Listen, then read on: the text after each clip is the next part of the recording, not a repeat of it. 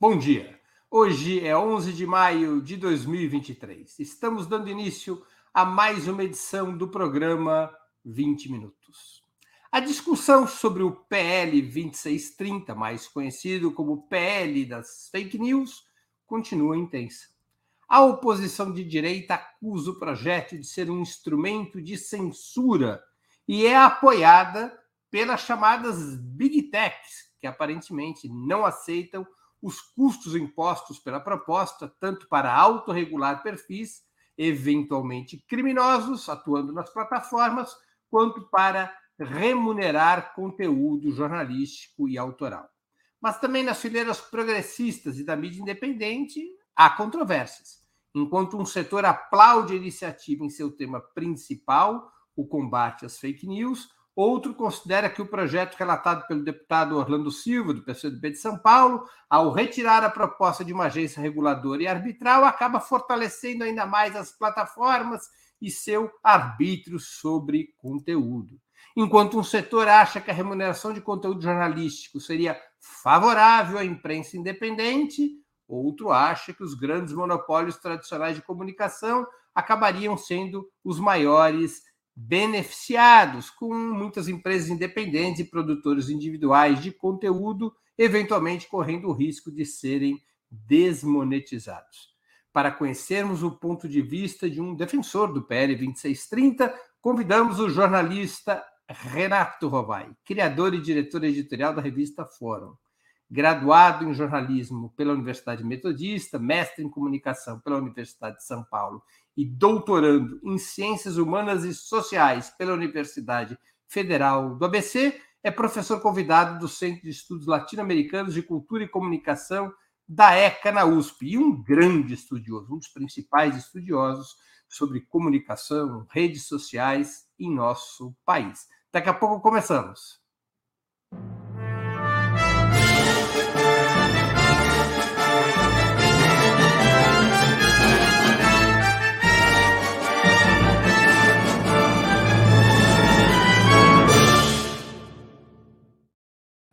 Bom dia, Renato. Muito obrigado por aceitar nosso convite. Uma honra ter você novamente aqui no 20 Minutos. Bom dia, Breno. Bom dia a toda a tua audiência. Bom dia aos colegas do Opera Mundi. Só queria fazer uma correção, não que meu chefe vá me aumentar o salário por causa disso, mas eu terminei já o doutorado há uns 3, 4 anos. Acho que tem uma desatualização, então eu sou, eu... sou doutor, vamos dizer é assim. Doutor, é doutor. Não mudou minha vida, mas é a vida que segue. Renato, por que, que o país precisa de uma lei específica para combater as fake news?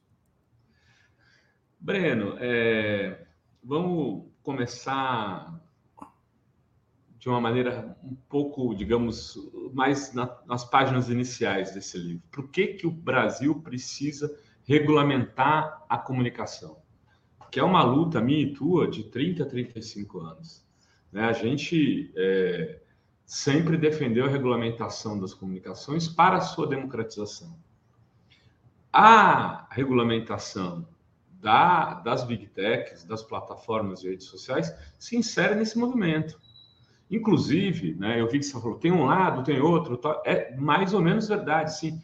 90% ou 90% ou mais por cento das pessoas que militam na causa da democratização das comunicações, historicamente, hoje se posicionam a favor desse projeto, como não como um projeto dos sonhos, mas como um pequeno caminhar, um pequeno avanço do que a gente tem hoje para o que a gente pode construir na medida do futuro, inclusive com a regulamentação posterior que seria feita a partir dessa legislação.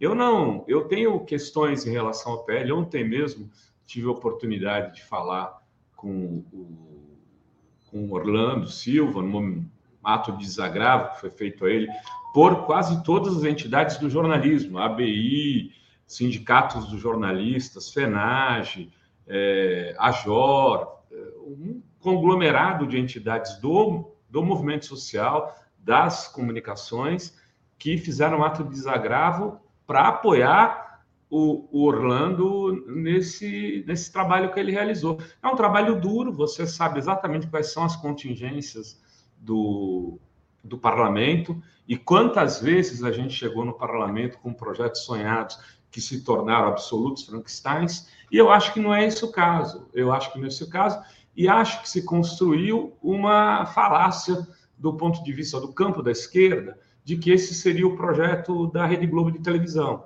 Ali tem um artigo que, entre outros tantos veículos, que é o artigo 32, beneficia também a Rede Globo de televisão. E eu vou dizer mais: beneficia menos a Rede Globo do que outros veículos, inclusive do tamanho do nosso. Né? É, e aí posso te dizer, os críticos, quanto que as pessoas, os críticos da, da proposta, ao estabelecer esse paradigma que o projeto é da Globo, dizem que a Globo vai receber? Uhum. Deixa eu te perguntar, apenas, desculpe te interromper, mas apenas para facilitar, digamos assim, o entendimento da audiência, deixa eu separar um pouco os assuntos. Você é, você acha que o PL 2630 oferece uma boa abordagem para a regulamentação das plataformas? Eu Acho. deixaria para um momento seguinte o tema da remuneração jornalística, mas naquilo que é o seu objetivo principal, combater as fake news e regulamentar as plataformas, regulamentar as big techs, em particular as redes sociais. Nesse propósito, que é o seu propósito principal, ele oferece uma boa abordagem? Eu acho que sim, Pleno. Eu acho que oferece uma boa abordagem e ele tem um ponto que para mim é essencial, que é a transparência algorítmica. Né? Quando você e a gente pode aqui discutir o que, que ele que ele perdeu, que era também muito positivo, que era um órgão regulamentador, um órgão regulador, que pode, quer dizer, que não é que ele perdeu, ele perdeu a criação de um órgão. Ali se pode, na regulamentação posterior, pode-se chegar à conclusão de que esse órgão seja Anatel, que é o que o relator tem dito sobre isso.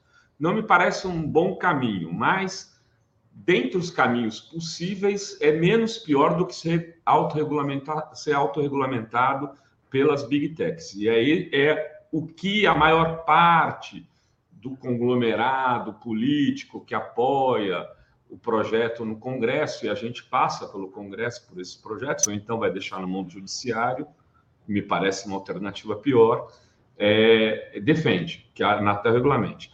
Mas é, é, tem, então, o, o, a questão da transparência algorítmica, que é algo que é uma luta universal em relação às big techs. E esse projeto contém, que significa dizer o seguinte: você, se quando o Google, quando o YouTube, quando o Facebook né, fazem processos de, por exemplo, desequilíbrio democrático, indicam mais conteúdo de extrema direita, de direita, do que conteúdos progressistas, eles vão ter que depois entregar esses dados para a gente poder checar se isso foi feito ou não, porque os algoritmos serão verificáveis. Então, é só isso, Breno. Mas esses algoritmos seriam verificados por quem?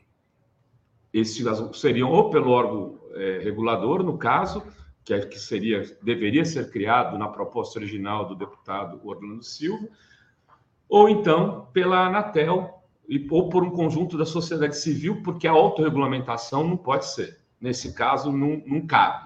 Então, é preciso criar alguém, algum grupo, algum tipo de conselho que faça esse tipo de fiscalização, mesmo que, por algum motivo, se estabeleça algum tipo de autorregulamentação em relação a outros pontos do projeto. Neste ponto em específico, isso é impossível e o legislador vai ter que determinar é, quem faz a fiscalização, por exemplo, dos algoritmos, no caso aí das plataformas. Renato, Eu acho que por esse ponto, por esse ponto, a gente já tem um avanço, Breno, imenso, imenso, imenso. Mas tem outros ali. Mas por e assim, aí você falar, ah, o, o, o, isso pode, por exemplo, lá quando a plataforma vai retirar conteúdo, se isso pode ensejar algum tipo de, de censura prévia, né? O que vai acontecer se isso for para o Supremo vai fazer chorar aqueles que defendem a, a, a liberdade de expressão nos termos do, do, do liberalismo americano. Renato, eu, eu queria insistir um pouquinho nesse tema da agência reguladora. Você mesmo já disse isso, eu quero só recapitular. Em uma das versões anteriores do projeto, havia previsão dessa agência reguladora que exerceria tarefas de fiscalização e supervisão das plataformas, das redes sociais.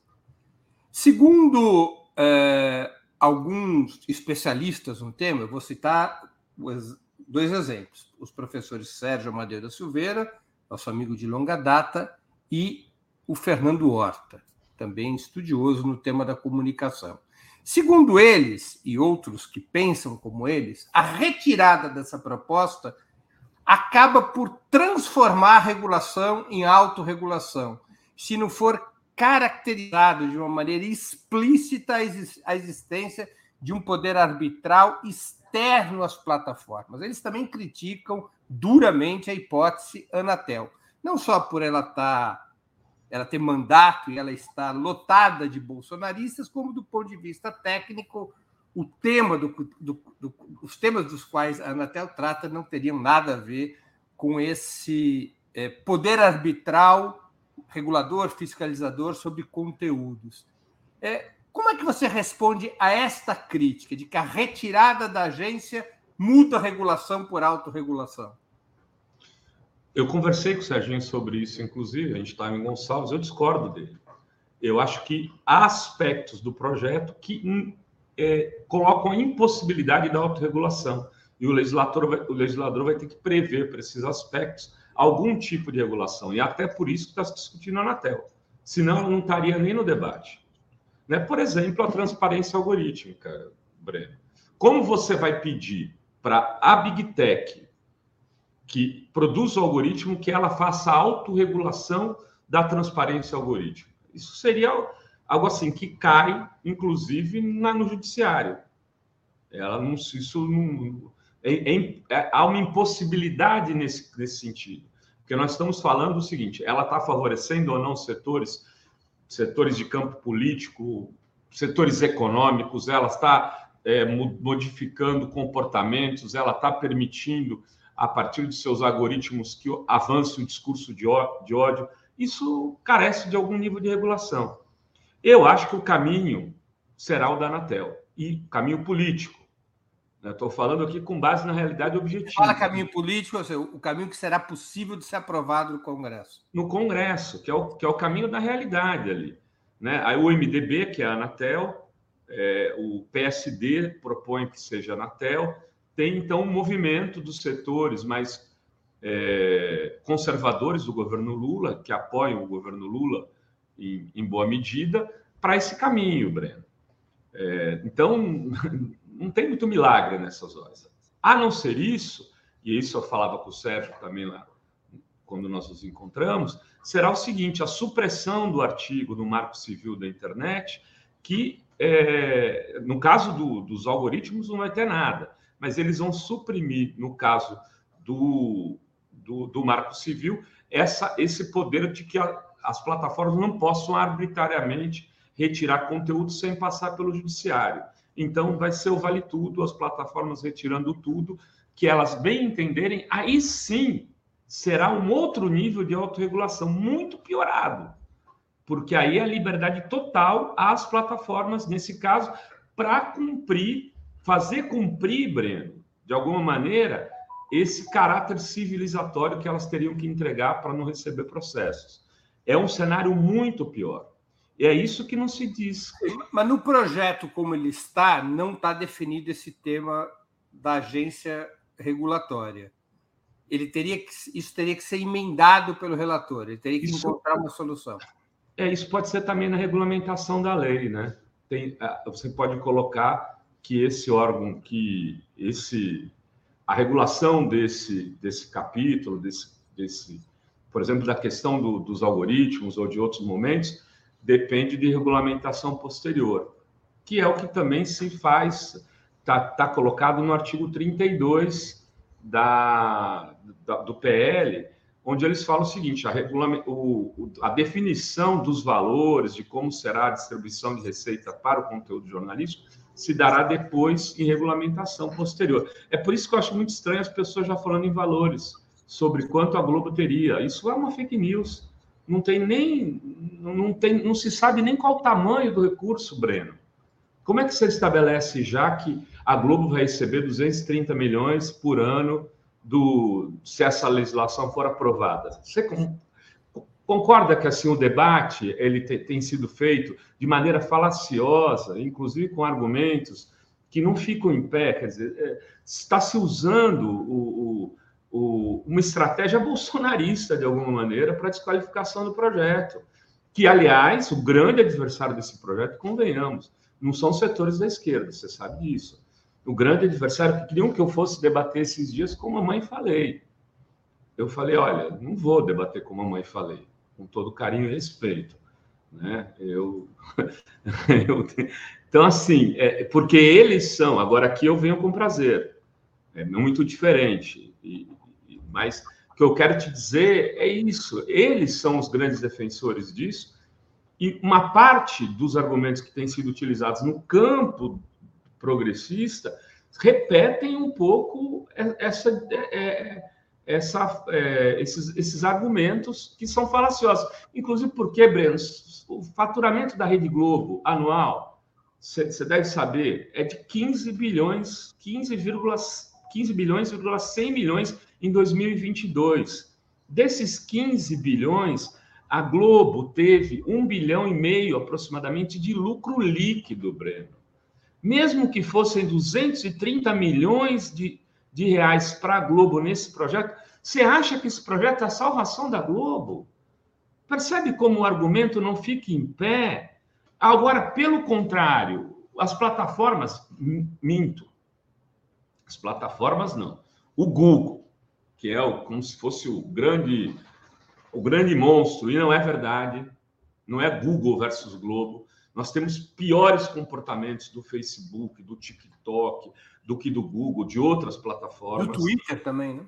O Twitter, né? O Twitter que virou uma coisa absurda, patética, inclusive.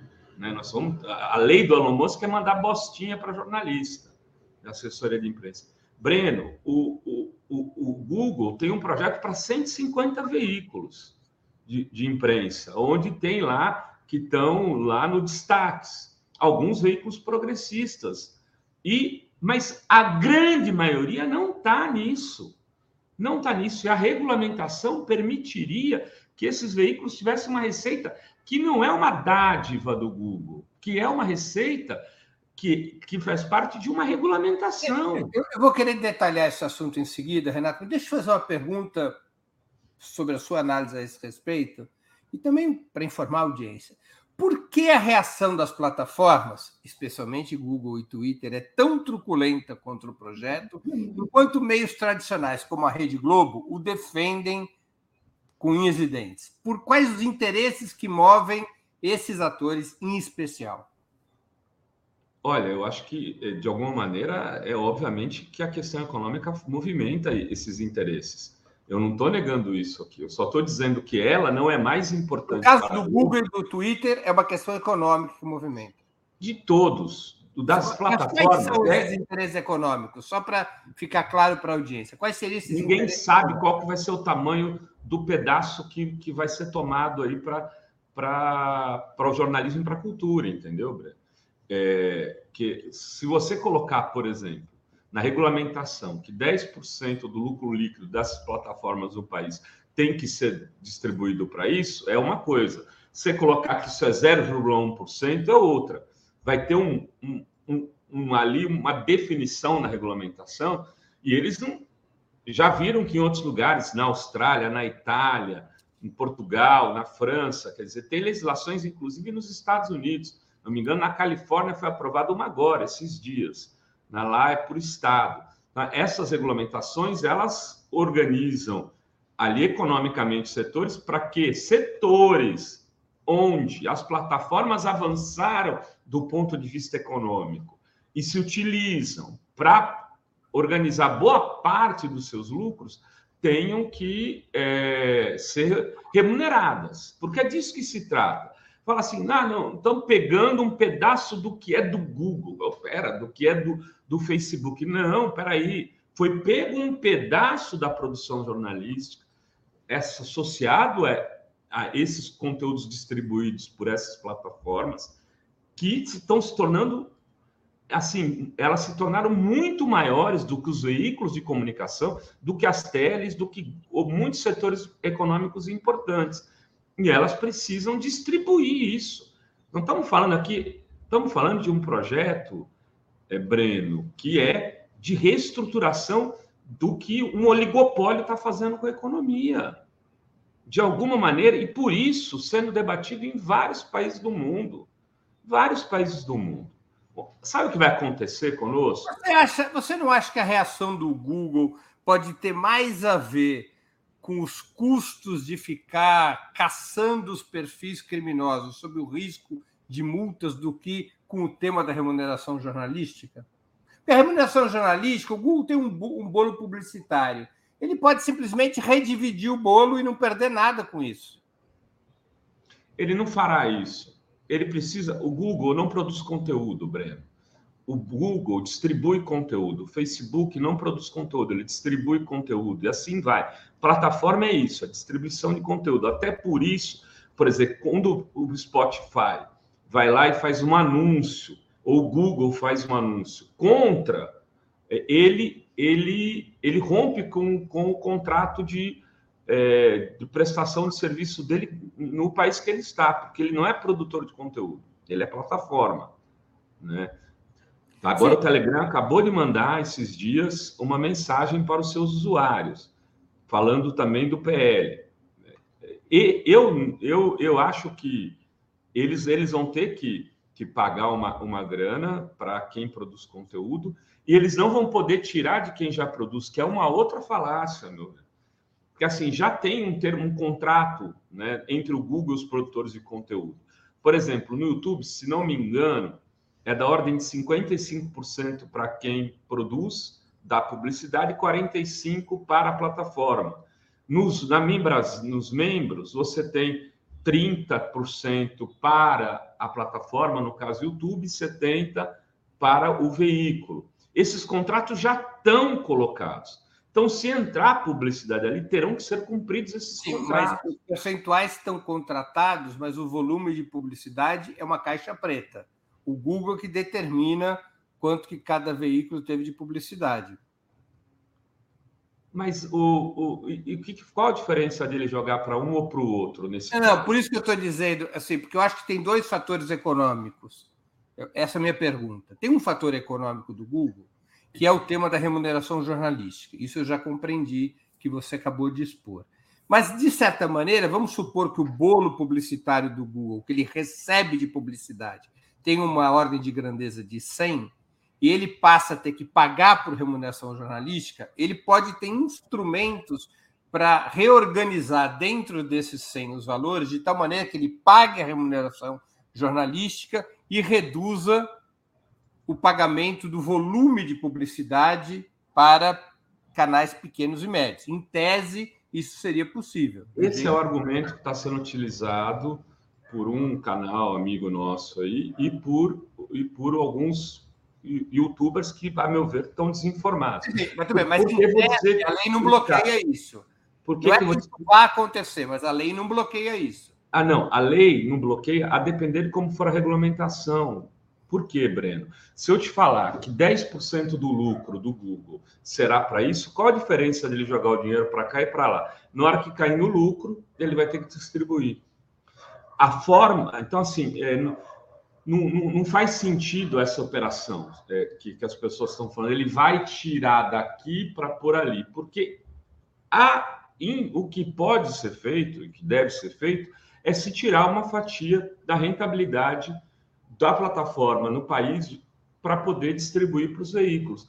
Isso não tem como ele fazer esse tipo de coisa. Se for assim, não tem como ele fazer essa distribuição. Matematicamente, não tem como. Porque o lucro estabelecido assim, se ele fizer essa manobra, será maior. Se for maior, maior será a distribuição. É, pode ter um outro elemento econômico é, que justifique a oposição do Google é, ao PL 2630, que é o, esse custo que é, a lei acaba por lhe impor, porque tem uma série de deveres de fiscalização de perfis, de fake news e assim por diante. Isso não pode gerar um custo ao Google e essa reação agressiva do Google e outras plataformas tem a ver com estes custos eh, em relação às fake news? Ó, eu acho que tem dois pontos centrais. Eu, eu acho que isso pode ser também, Breno, mas acho que o que incomoda, e assim a gente vê, que incomoda muitas plataformas, é a questão da remuneração ao, a, a, ao jornalismo.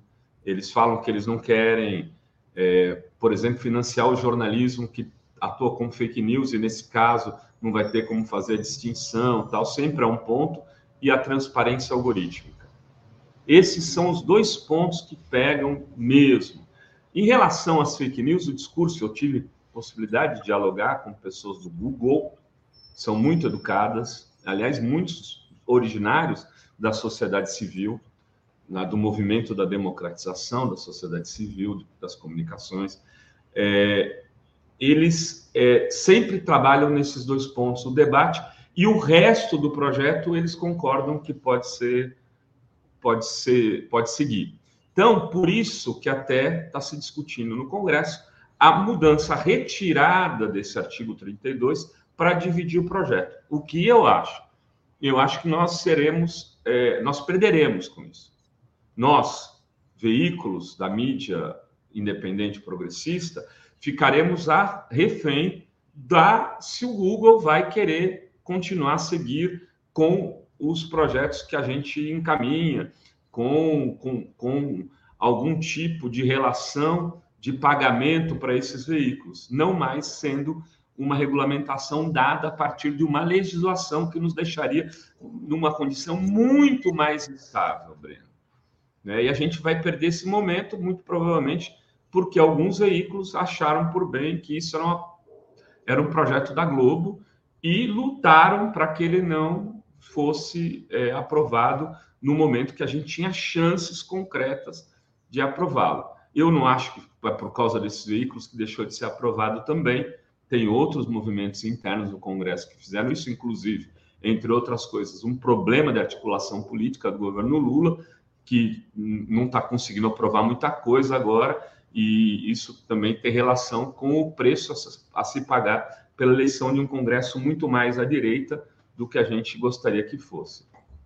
Existem modelos de regulamentação praticados em outros países que, na sua opinião, deveriam inspirar ou deveriam ter inspirado soluções para o Brasil?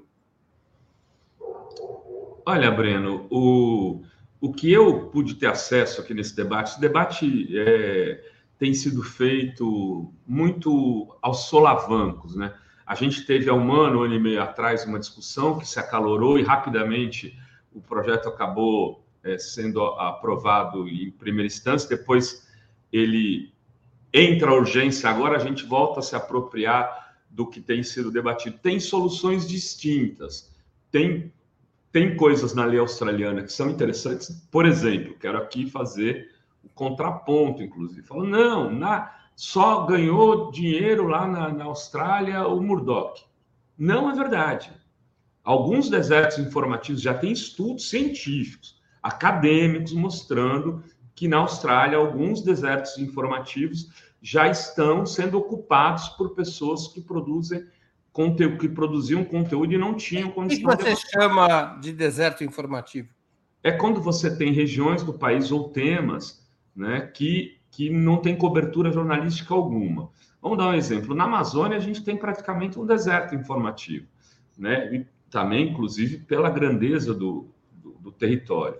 Então, muitas áreas ali você não tem. Em alguns temas aqui, sei lá, violência contra criança, você tem algumas coberturas, mas não tem muita. Muito. Estou citando aqui exemplos de cabeça. Né? Você poderia ter uma coisa muito. um jornalismo muito mais é, cidadão nesse, nesse caso. E, e, infelizmente, às vezes você não tem. Então, isso na Austrália já tem estudos mostrando que se avançou nesse sentido. Também que alguns veículos regionais tiveram aumento da sua receita em 30%, 40%. Então, assim, é, veja, como você estabelece o debate de forma rasa, sequer as pessoas leem papers. para tratar do assunto. E aí vão falando, não, quem ganhou só o Murdoch, só foi ele. Não é verdade, não é isso que dizem os estudos que estão sendo realizados lá. Tem na lei italiana alguns pontos interessantes que, onde teve avanços. Enfim, era, é, era possível melhorar isso se fosse só um debate técnico, Breno? Porra, eu não tenho dúvida alguma, alguma disso. Agora, é só um debate técnico? Não é. Né? Inclusive em circunstâncias políticas muito difíceis. Né? Num, num Congresso é, onde tem um, um, um, poder absolutista do, do, do, presidente da Câmara. Né? Um, um cara que ele decide se vai a plenário, como vai, quem vai votar. É, é tem que negociar o tempo todo com ele. E aí o órgão regulador é uma coisa que a gente está perdendo e a gente pode aí, conversando com pessoas do governo, na regulamentação, se pode ter uma ação mais efetiva, porque aí que regulamenta é, são órgãos do governo. Antes de continuarmos, eu queria pedir a vocês que contribuam financeiramente com Opera Mundi. Há cinco formas de fazê-lo. A primeira é assinatura solidária em nosso site, operamundi.com.br barra apoio. A segunda é se tornando membro pagante de nosso canal no YouTube. Basta clicar em Seja Membro e escolher um valor no nosso cardápio de opções. A terceira é contribuindo agora mesmo com Super Chat ou Super Sticker. A quarta é através da ferramenta Valeu, valeu demais quando assistirem aos nossos programas gravados. E a quinta através do Pix. Nossa chave no Pix é apoia.operamundi.com.br. Vou repetir nossa chave no Pix é apoie.operamundi.com.br. Faça sua contribuição, ajude a Operamundi a se fortalecer como um jornalismo que coloca a verdade acima de tudo. É, Renato, haveria. Deixa eu fortalecer esse pedido aí, né? Apoie o Operamundi. Renato, deixa eu te, te colocar. É um exemplo, uma situação. Você citou o caso australiano, eu vou aqui citar o caso canadense. No Canadá, segundo vários estudos, e segundo até declarações do próprio primeiro-ministro do Canadá, Trudeau. Trudeau, as plataformas reduziram o fluxo de jornalismo como resposta, em tese, como resposta à obrigação de remunerar o conteúdo jornalístico. Ou seja, elas alteraram os algoritmos para extrair é, força da, dos sites, dos canais de jornalismo. É, não há esse risco de, diante de uma dupla pressão sobre as plataformas, uma que elas fiscalizem seu próprio conteúdo em função das fake news, e há o outro elemento, que é a remuneração do, conte do, do conteúdo jornalístico. Não existe a hipótese das plataformas desplugarem os conteúdos jornalísticos, até porque eles representam uma receita pequena desses é, fluxos publicitários? Ó, oh, Breno, é preciso colocar isso no contexto. Primeiro, isso já vem sendo feito. Já vem sendo feito. O Grupo Meta fez isso abertamente há alguns anos. Não, e o Google idem nossa audiência oriunda do Google, antes da mudança de algoritmo, por isso eu quero a transparência algorítmica. De março ou maio de 2019, era seis, cinco vezes maior do que hoje. Imagino que do Opera Mundi também. Eu sei de outros veículos, inclusive um deles defendendo, que está defendendo a posição do Google, cuja audiência era quatro ou cinco vezes maior do que hoje. No site? Site site diminuiu em muito a audiência. Nós perdemos tração de audiência e por conta da mudança algorítmica do Google, nesse caso. Do Google. Nós tivemos reuniões, inclusive, com o Google, junto com o deputado Paulo Teixeira, para tratar desse assunto. Eu, Nassif, Leonardo Atushi e outras pessoas. Então, quem fala que isso pode vir a acontecer, sabe que isso já aconteceu quem é do, quem está ali no dia a dia do negócio. Né? E agora, mais recentemente, aconteceu de novo. Na última reunião que eu tive com o Google, eu falei isso, falei, olha, vem, vocês estão aqui, a gente está, tudo bem, queremos conversar, queremos discutir, então vocês mudaram o algoritmo de novo e prejudicaram todos os sites progressistas. o pessoal não sabe nem o que responder. E foram, eu sei porque eu consigo olhar por um, um aplicativo chamado SimilarWeb, mesmo se você não quiser, eu consigo saber mais ou menos qual a tua audiência. Então, eu consigo comparar a tua audiência no tempo. E eu olho os sites progressistas e vejo que isso acontece. Em contrapartida, alguns sites que são mais limpinhos tiveram crescimento de audiência.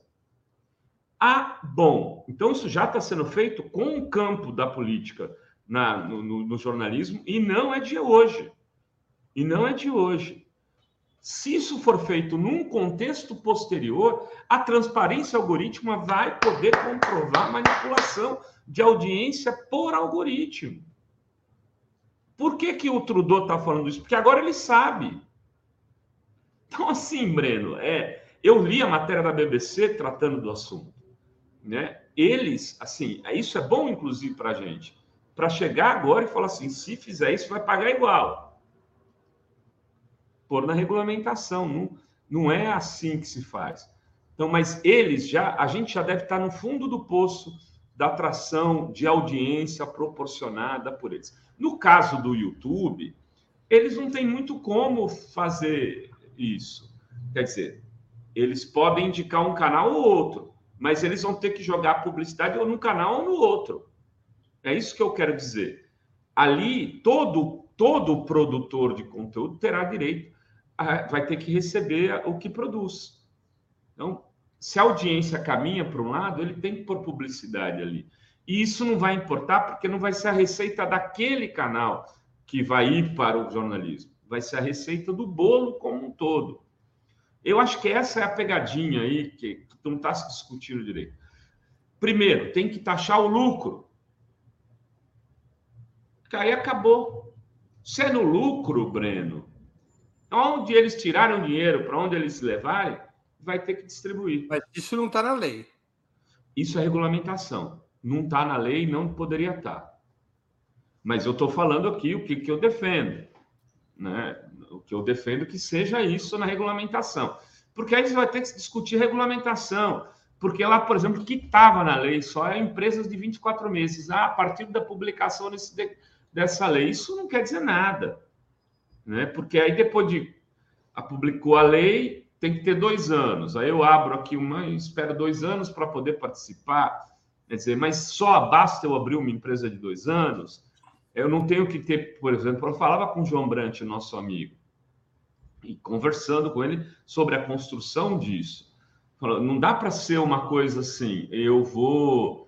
A empresa tem que ter funcionários, jornalistas, e aí entra a FENAGE para defender, que tenha jornalistas contratados, qual a quantidade mínima para isso? É um, dois, três. Tem que ter registro é, em alguma associação, sim ou não. Aí a regulamentação vai ter que dizer. Né? Porque.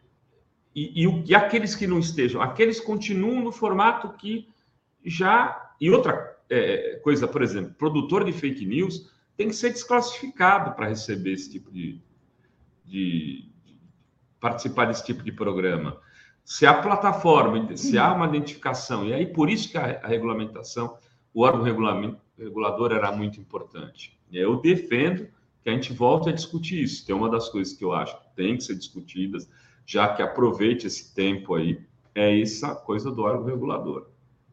Agora, Renato, você afirmou é, que na lei não existe nada hoje que se possa uh, concluir que haverá benefício para os grandes monopólios tradicionais de comunicação, como a Rede Globo, que é um argumento que de fato tem sido usado por certos críticos do PL 2630. Agora, há garantias de que não haverá riscos para a imprensa independente e os produtores individuais de conteúdo?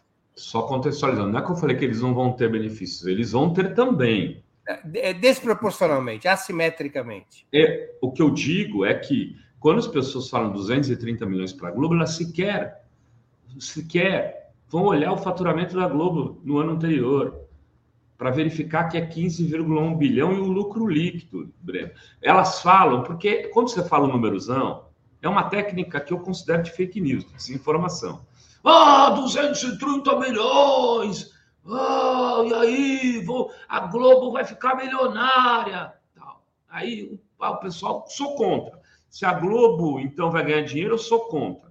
Primeiro, não se sabe nem, da, nem qual vai ser a margem de recurso que, vai, que, que, que as plataformas vão ter que pagar. Breno, não se sabe sequer que plataformas pagarão, porque a gente não tem a lista das plataformas que tem mais de 10 milhões de usuários. Breno, é uma mentira isso.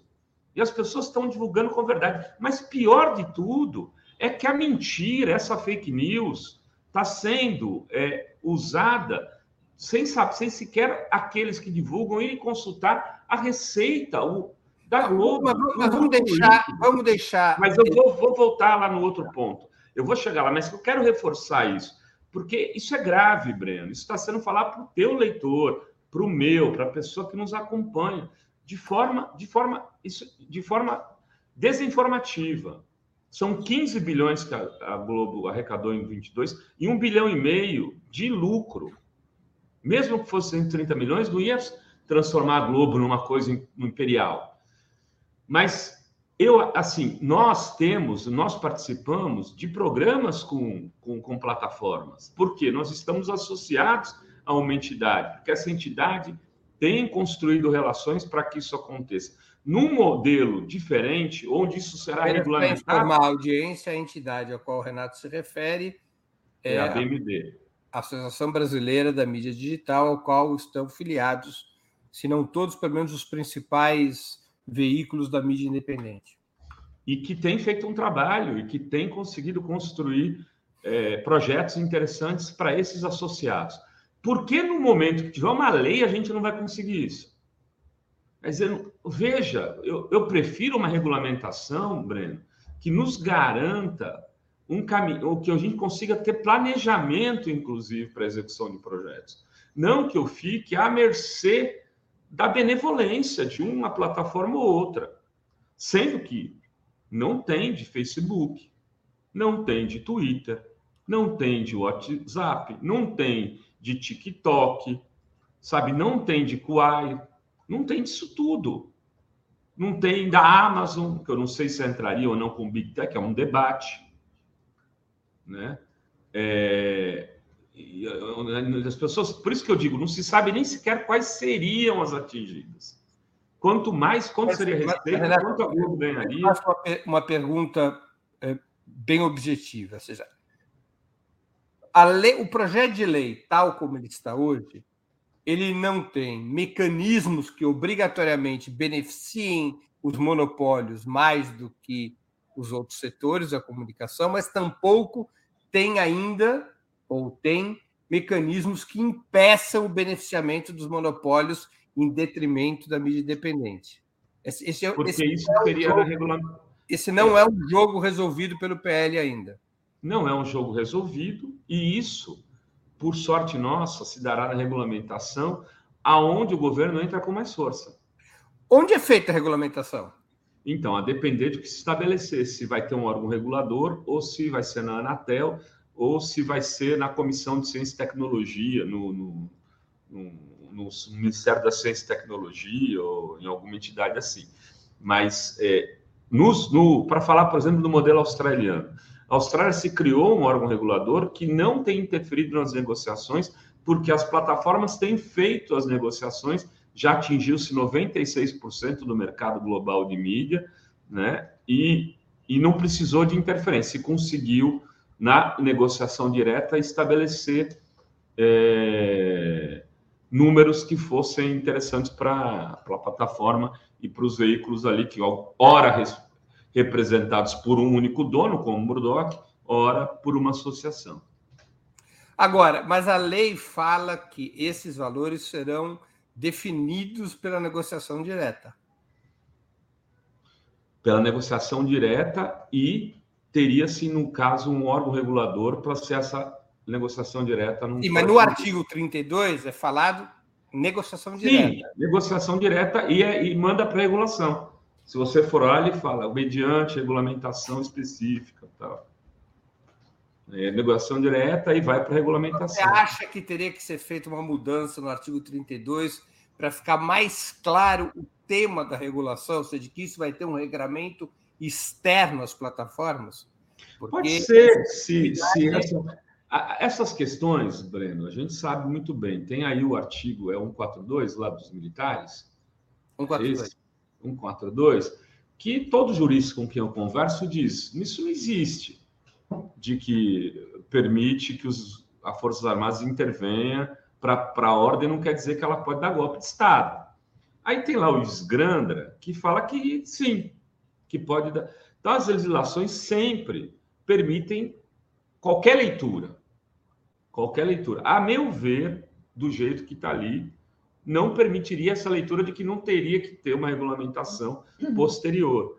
Mas é fato que nós, no direito, essas questões são, é, são problemáticas, mas e aí qual que é o meu, meu ponto, Breno? Não é por isso que a gente deve abrir mão de uma legislação. Entendeu? Se a gente não construir uma aproveitar esse momento histórico para construir algum tipo de regulamentação nas comunicações e aproveitando essa brecha, porque a gente nunca tem força para isso. Como tem essa superioridade total das big techs, que pode se tornar muito maior nos próximos 4, 5, 10 anos, que aí a gente não vai conseguir lutar contra de jeito nenhum, né? a gente poderia aproveitar para dar um passo nesse sentido. E aí, o que eu te, te, te falo, veja, Breno, talvez você seja uma das poucas pessoas que ficou mais com, com o pé atrás e que tem história na luta pela democratização, de fato, das comunicações, o debate das comunicações, até por, por experiências em outras áreas que você traz aí, ó, ficha limpa, etc mas há quase um consenso dentre aqueles que lutam pela democratização das comunicações hoje, de que esse é o momento de avançar. Mesmo o Sérgio Amadeu, que você citou, ele é a favor da aprovação. Ele é a favor da aprovação. Pelo menos na conversa que disse comigo, não se colocou contrário, defendeu na fórum, e outros assim. Você pega Bia Barbosa, Renata Miele, João Brant, é, enfim, toda a miríade de, de movimentos, a, ba, a BI, a, B, a, a, a FENAGE, sindicatos, estão a favor disso. É por entender que tem um momento histórico, uma pequena oportunidade, uma fresta para dar algum, para avançar um pouco nisso, sabendo que a gente vai avançar no limite da conjuntura. Você acha que é, retomada a, o processo de votação do PL 2630, ainda não tem data para acontecer a votação, ainda está, digamos, é, existem pressões, digamos, mais à esquerda, existem pressões mais à direita. Ah, a direita que são importantes, na verdade. Você sabe disso. A pressão dos grupos fundamentalistas religiosos, a pressão das próprias plataformas de garantir menores custos para sua pra, no, dentro dessa lei. Enfim, ainda é um processo que não está, não voltou a campo a bola ainda, né? Está suspenso o processo. Ora, você acha que uh, e você citou várias uh, pessoas e várias organizações do movimento pela democratização dos meios de comunicação. Você acha que, do ponto de vista desses movimentos, do ponto de vista do campo progressista de comunicação, o projeto deveria sofrer alguma mudança relevante antes de ir a voto ou deve-se apoiá-lo do jeito que está? Eu acho que a gente não tem força para propor mudança relevante a partir da nossa perspectiva. O projeto, se vier a ser aprovado, será, com, infelizmente, com mudanças é, para pior do que a gente espera. Por isso que eu defendi a votar e aprovar já na semana anterior, aí, quando ele foi discutido. Porque eu acho que o tempo, nesse caso, joga contra a gente, Breno. Sendo me sério, eu citei algumas pessoas, esqueci de citar uma miríade de outras. Podia citar o Miro, do Barão de Tararé, o Nassif, o Kiko, o Leandro Fortes. Aí tem um, uma centena de pessoas que estão nessa, nesse debate defendendo é, essa oportunidade essa oportunidade, porque o tempo joga contra a gente. Esse Congresso é muito conservador, Breno. Você sabe disso. Você acha que. Ah, sabe aquela coisa do, do fica mais caro? Quanto mais demora, fica mais caro. É assim que funciona ou não? Renato, o projeto, hum, perdão. O projeto está ficando mais caro para o governo querer aprovar. Daqui a pouco o governo não vai ter condição de aprovar. É isso que eu, que eu tenho receio. E aí a gente vai perder uma oportunidade histórica. Daqui a uns 20 anos a gente vai se encontrar e falar: tá vendo? Naquela época a gente não aprovou e nunca mais foi discutido nada nesse sentido no Brasil. Porque a gente está há 30, 35 anos esperando para discutir democratização da mente. Tiver uma, uma, uma, uma é, um encontro em Brasília, uma conferência em 2009, Breno, de milhares, alguns centenas de pessoas, se não milhares, o que foi feito com aquele projeto? No governo progressista, com o Lula com 87% de aprovação popular. O que foi feito daquele projeto?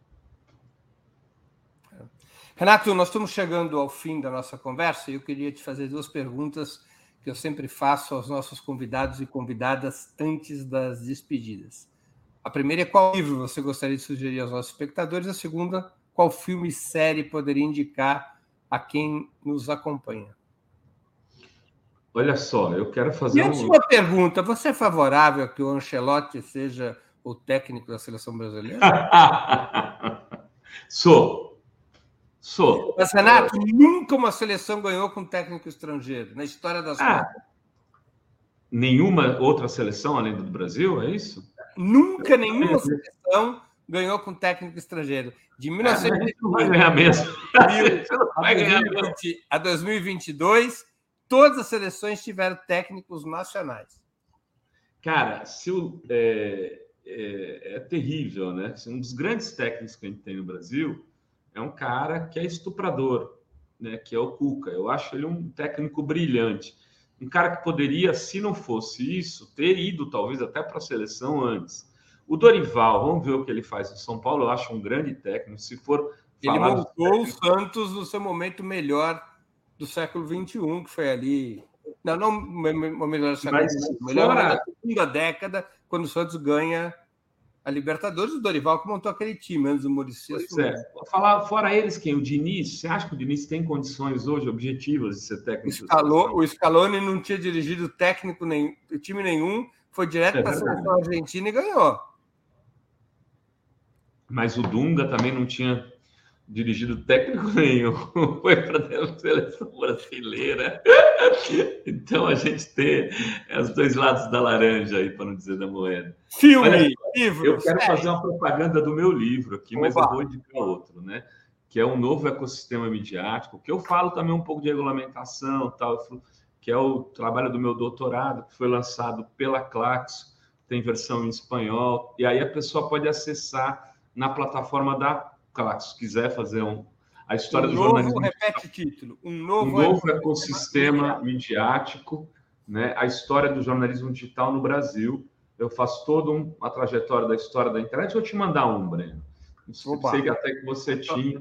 Não tem. E, eu adoro livro de presente.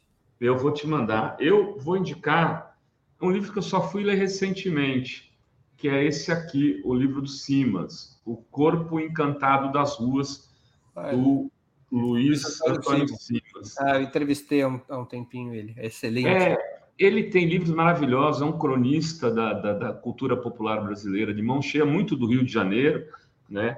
Mas eu acho que a gente... Especialista em carnaval, especialista em samba, especialista em futebol, na história do futebol. E cultura afro, né? De maneira geral também. É um cara do candomblé, assim, vale muito, muito, muito a pena ler O Corpo Encantado das Ruas. Eu comprei há muito tempo e fui ler recentemente. É, série, né? Filme série, bora lá.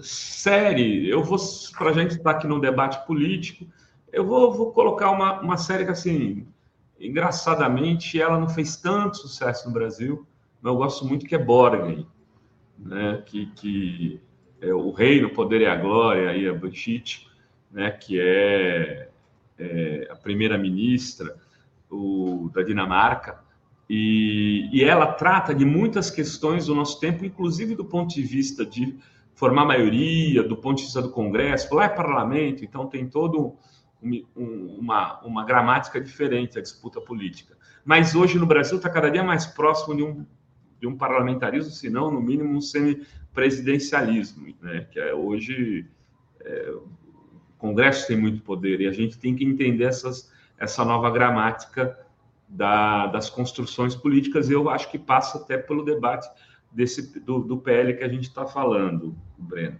E é uma mulher, né, que é está tá envolvida numa disputa de poder que agora passa pela internet, pelas redes, pelas discussões ambientais. É, é, bem interessante. E, por fim, o filme é um filme também que eu já vi há algum tempo, mas que revi outro dia e me toca muito, porque eu estou vivendo uma situação meio dramática aí aqui com um familiar muito próximo, meu padrinho, que tem está com Alzheimer, está com demência. Eu acho que muitas vezes as pessoas vivem essas coisas. Hoje em dia, cada vez mais, não sei por que motivos, acho que essas eh, antes as pessoas não eram cuidadas como deveriam ser, né? É, quando tinham esse tipo de problema.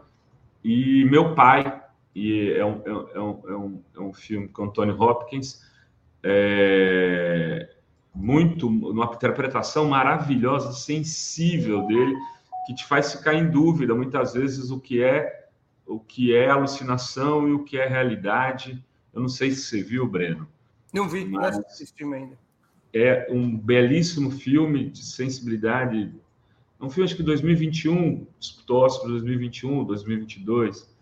E e, e às vezes aí para dialogar com talvez um pedaço do público que às vezes está vivendo essa situação e pode ter nesse filme aí um alento para poder pensar melhor como se relacionar com esse tipo de, de questão. Renato, eu queria te agradecer muito pelo seu tempo, que eu sei que é muito corrido, e por essa conversa tão importante sobre um tema tão delicado quanto o PL das fake news. Muito obrigado por ter aceito nosso convite. Deixa eu te fazer uma pergunta agora no final. E o Bauerman, Beckenbauerman? Ai, meu Deus. Tá complicado. É, Na era, né? O Santos está igual aquele ditado sobre o México. Num, jogamos como nunca e perdemos como perdemos sempre. como sempre. Pô, agora, meu, cara pego, o cara que ganha, calcula-se que ele ganha 150 mil reais por mês. Se vender numa coisa da casa de aposta para ganhar 50 mil e encerrar a carreira, é isso que vai acontecer, né? É uma tristeza até, porque é um jovem, né? É verdade. Vamos trazer, tem que trazer o Dorival Júnior de volta, se ele não for para a seleção, roubar o Dorival Júnior de São Paulo. Valeu, Brenda. Tudo de Grande bom. Grande abraço, Renato. Valeu, cara. Também agradeço a todos e todas que assistiram esse programa, em especial aqueles e aquelas que puderam fazer contribuições financeiras ao nosso site e ao canal de Ópera Mundi no YouTube. Sem vocês, nosso trabalho não seria possível e não faria sentido. Um grande abraço a todos e a todas.